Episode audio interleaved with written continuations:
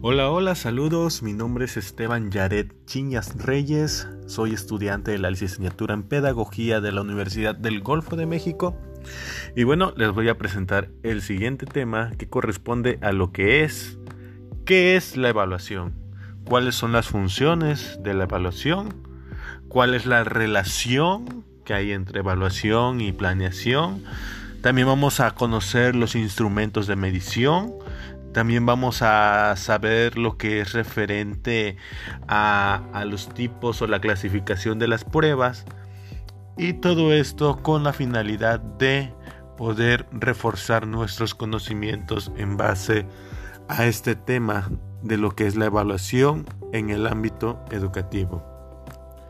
Bueno, entrando ya en materia, sabemos que Evaluación es identificar y verificar los conocimientos, algo muy importante, los conocimientos, los objetivos, las habilidades y no solamente es con una finalidad de, observar, sino que también en base a la evaluación podemos nosotros analizar cómo avanzan los procesos de aprendizaje y de formación que se han estado implementando. Otra de las funciones, como mencionaba, eh, no solamente es la calificación del alumno, también lo que corresponde a la evaluación es monitorear el proceso de enseñanza-aprendizaje. También a través de la evaluación nosotros podemos motivar a nuestros alumnos a, a que se esfuercen de mejor manera para obtener un mejor desarrollo en su educación.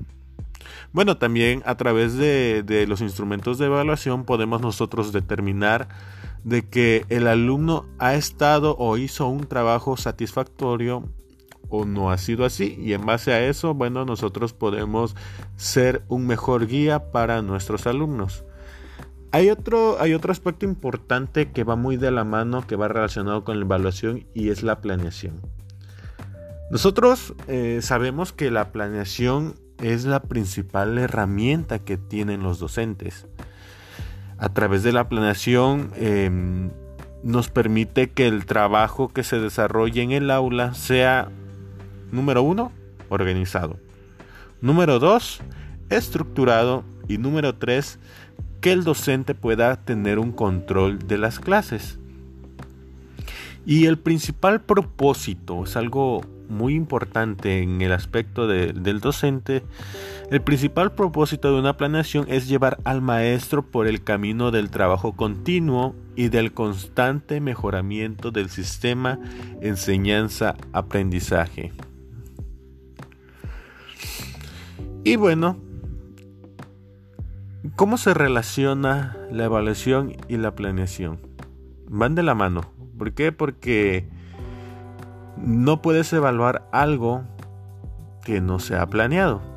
La evaluación del aprendizaje es tomar en cuenta o como camino a partir la planeación que se debe estructurar desde un principio donde se instalan los objetivos, eh, donde se, se, determinan cuáles son los aprendizajes esperados y la aplicación de las competencias. Y todo esto en los diversos ámbitos de la vida del alumno, no solamente en el aspecto académico, también en el aspecto conductual y social. Y bueno, esta evaluación debe ser sistemática y va de acuerdo a las necesidades de los alumnos, a su nivel, a lo que han estado aprendiendo. Y en base a esto, en base a la evaluación, nosotros podemos determinar si la planeación se llevó de una manera satisfactoria. En lo que corresponde a los instrumentos de medición, en el aspecto de la evaluación, bueno, un instrumento de medición educacional es también se puede conocer como una prueba, como un test, como un examen. Y estas pruebas sirven para medir las capacidades cognitivas, que es lo que el alumno ha aprendido hasta ese momento, tanto como las habilidades también motoras y están basadas principalmente en la observación, y también se usan para medir actitudes. Se puede decir que uno de los tipos de instrumentos de medición son los métodos tradicionales a las que habitualmente eh, todos, todos hemos pasado, todos los que hemos eh, estado en un centro educativo, pues hemos visto este tipo de, este tipo de instrumento de evaluación tradicional, en donde se mide el rendimiento académico de los alumnos. Todos, eh, pues, la hemos sufrido, la hemos gozado, dependiendo o mm, dependiendo del caso en el que, en que nosotros nos hayamos presentado. Pero pues al final de cuentas todos hemos pasado por este tipo de pruebas. Se pueden clasificar como la interrogación oral, como la prueba de ensayo, de desarrollo, lo que también es la prueba objetiva. Cada uno tiene como que su razón de ser.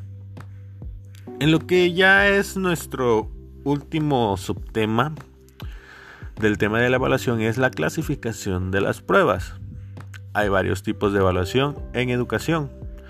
Todos los tipos tienen diferentes propósitos durante y después de la instrucción. Vamos a hablar de lo que es la evaluación diagnóstica o preevaluación. Bueno, antes de crear la instrucción es necesario saber para qué tipo de estudiantes estamos creando la instrucción. Nuestro objetivo es conocer cuáles son esas fortalezas y debilidades de nuestros estudiantes y las habilidades y conocimientos previos que ya, que ya, han, ya tienen dentro, dentro de su conocimiento. Y para esto precisamente sirve la evaluación diagnóstica o preevaluación para poder determinar los conocimientos previos de nuestros alumnos. Lo que corresponde a la evaluación formativa bueno, esta es usada en el primer intento de desarrollar la instrucción. El objetivo principal es monitorear el aprendizaje del estudiante para proporcionar una retroalimentación. Esto ayuda a identificar las primeras brechas de instrucción y basado en esta retroalimentación de una evaluación formativa, bueno, nosotros como docentes vamos a saber en qué aspecto enfocarnos para obtener un mejor aprovechamiento de, del conocimiento que está por adquirir nuestros alumnos. Otro tipo de evaluación o tipo de prueba es la evaluación sumativa.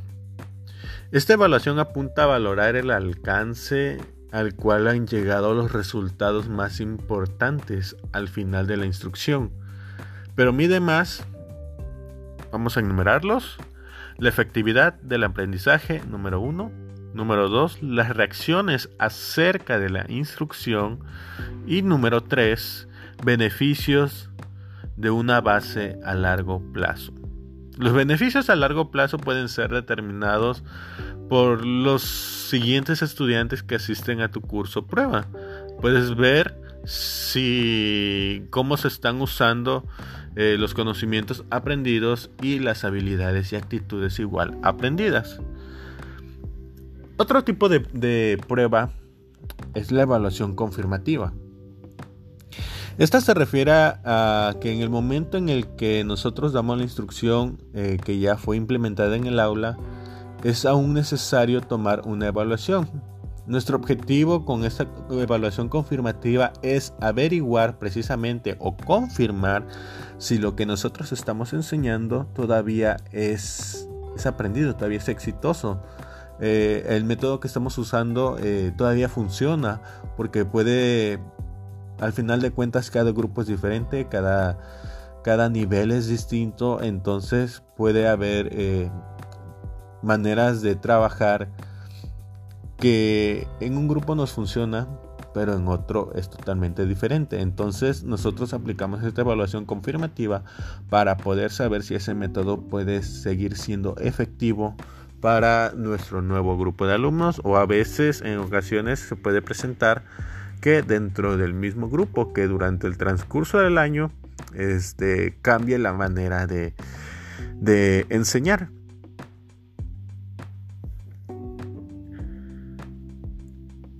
Y bueno, ya hablando de lo que es la evaluación referenciada en la norma, es otra, otra de las clasificaciones de las pruebas.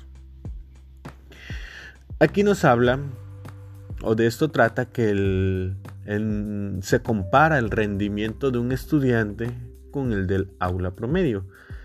Eso podría decir eh, la norma promedio nacional para la materia de historia, por ejemplo, o para la materia de matemáticas o la de español.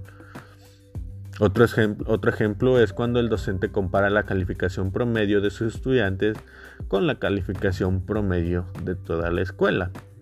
Entonces aquí hay una evaluación general en la cual se puede determinar eh, el rendimiento de cada estudiante. Otro tipo de, de evaluación o de prueba es la evaluación referenciada en el criterio. En este aspecto, mide los rendimientos del estudiante con un grupo establecido de criterios predeterminados o estándares de aprendizaje. Aquí podemos checar o observar lo que se espera que sepan los estudiantes y sean capaces de hacer en una etapa específica de su educación. Las pruebas referenciadas en el criterio son usadas para evaluar un cuerpo de conocimiento específico o un grupo de habilidades. También es una prueba para evaluar el currículum enseñado en un curso. Y ya por último y no menos importante está la evaluación IPSATIVA. ¿Qué es esta evaluación? Tiene un nombre un poco extraño, pero pues es la, la más común. Este tipo de evaluación mide el rendimiento de un estudiante con los rendimientos previos. Con este método estamos eh, intentando mejorar al estudiante al comparar los resultados previos.